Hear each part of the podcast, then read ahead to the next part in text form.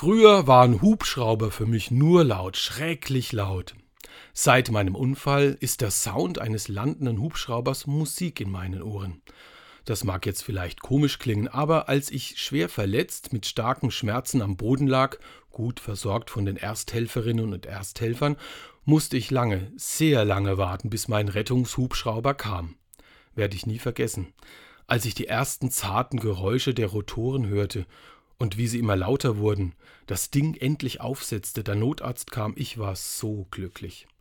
Wie gesagt, seitdem, wenn ich über Würzburg zum Beispiel den Christoph 18 höre, und sei es auch nur von weitem, erinnert mich das Geräusch an Rettung aus der Not.